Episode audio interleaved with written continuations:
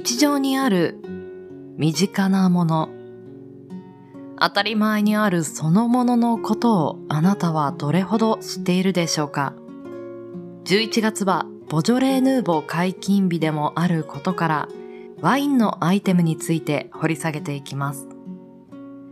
そして最終週の今回はチーズ。ワインのあてといえばこれ。独特の香りと味わい。ファンの多い食材の一つ。この歴史を今夜は紐解いていきます。7名のパーソナリティが毎週木曜日、週替わりにお届けするコンテンツ。モノ歴、モノの履歴書。今夜の担当は、時猫堂さんです。チーズの遍歴に、リンクザストーリー。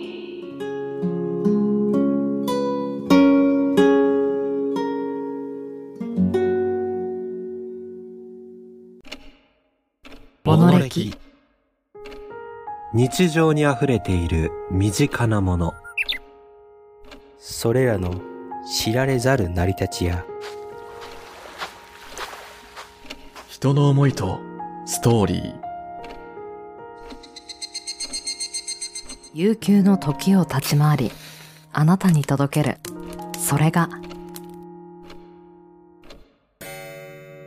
ものの履歴書」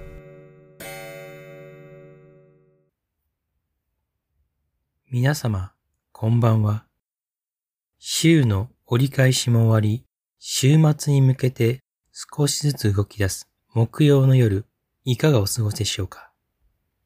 本日のモノレキパーソナリティ担当は、時猫堂です。天高く馬こゆる秋。冬の入り口の秋は、実りの季節。そんな秋が終わろうとする今夜は、酒や食事の席に並ぶアイテム、チーズについてお話ししようと思います。私たちの身近にある食品のチーズ。また新しい扉を開き、そこにはどんなエピソードがあるのか、少々お付き合いください。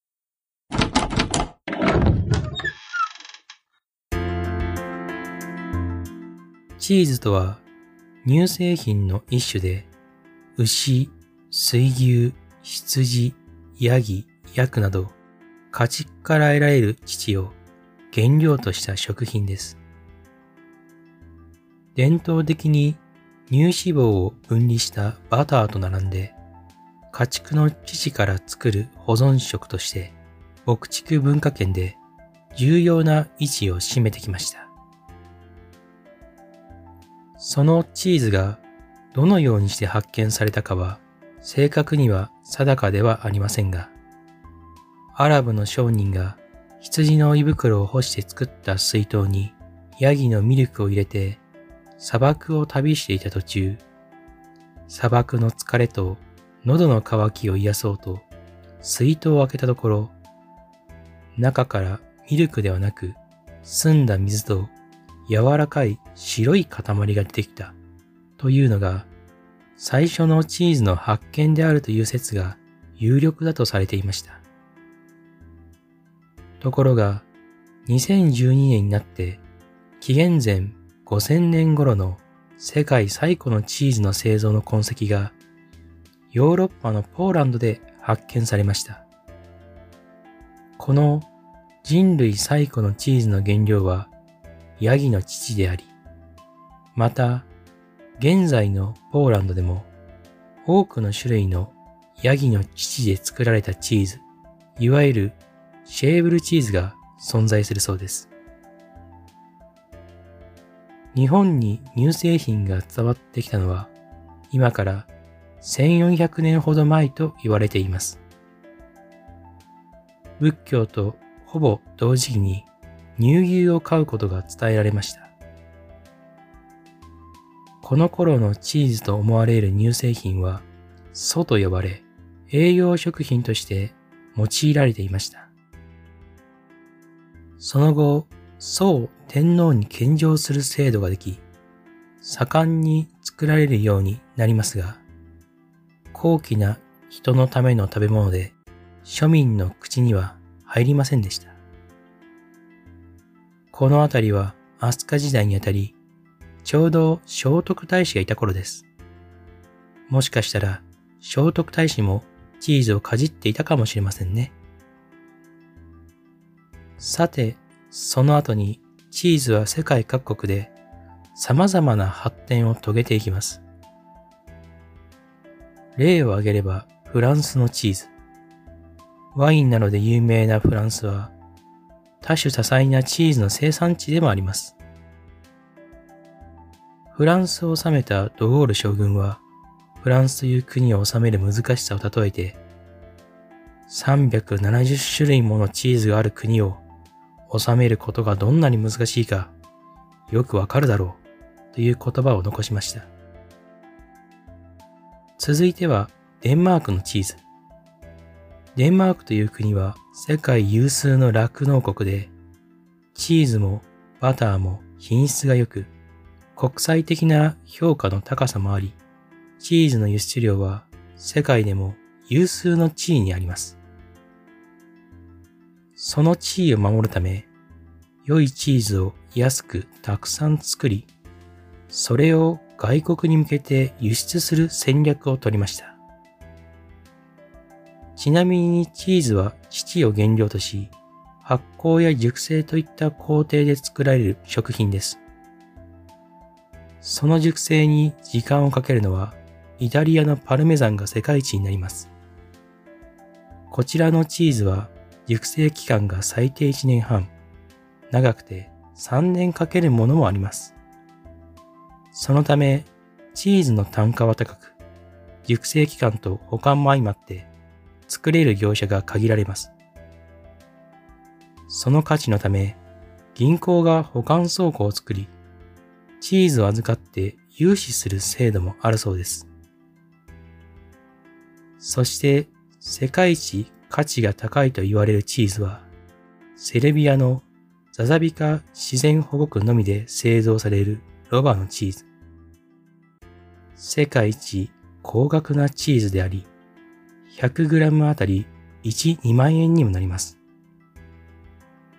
その理由は、1日にロバから絞れる乳の量がたった 200ml しかないからです。牛乳から作るチーズに比べてビタミン C が60倍以上含まれるので健康には良いものの製造のコストが非常にかかりしかもたった 100g のチーズを作るのに2.5リットルのミルクが必要とのこと。これだけ多様なチーズが生まれた経緯には、チーズを食べる消費者の本物志向、あるいはブランドへの欲求がありました。たくさんの人々に親しまれる食品だからこそ、より良い特別なものが求められる。チーズの生産とこだわりの発展には、消費者たちの大量に安くよりは、高くても個性と多様性のあるものを求めるニーズが見えてきますね。ナンバーワンとオンリーワン。大量生産と多様性。みんなと同じより特別な何か。そんなことに思いを馳せながら、チーズ片手にワインなどはいかがでしょうか。それでは、今回はここまで。今宵の相手は、時猫堂でした。皆様、良き週末を。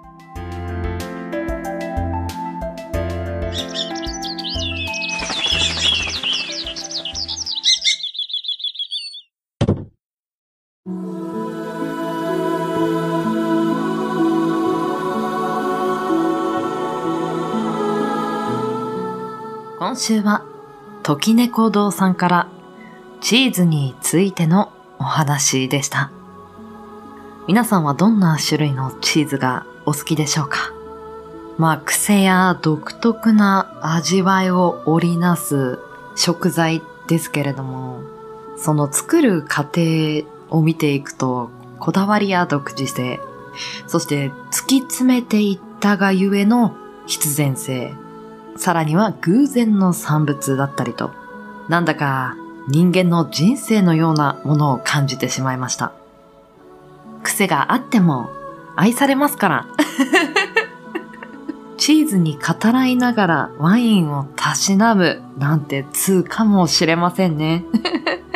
時猫堂さん、お疲れ様でした。